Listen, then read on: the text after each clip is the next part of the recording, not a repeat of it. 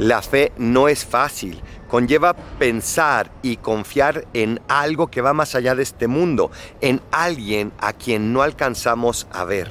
Pero la fe es lo que nos sostiene y la que da sentido en todas aquellas cosas que sí vemos, pero que no le encontramos sentido, porque Dios existe y hacia allá estamos dirigidos. Y entonces, todo lo que hagamos, todo lo que pensemos, todo lo que suframos y también lo que gocemos tiene sentido porque algún día nos encontraremos con ese Dios que está ya preparándose para venir ya en este adviento.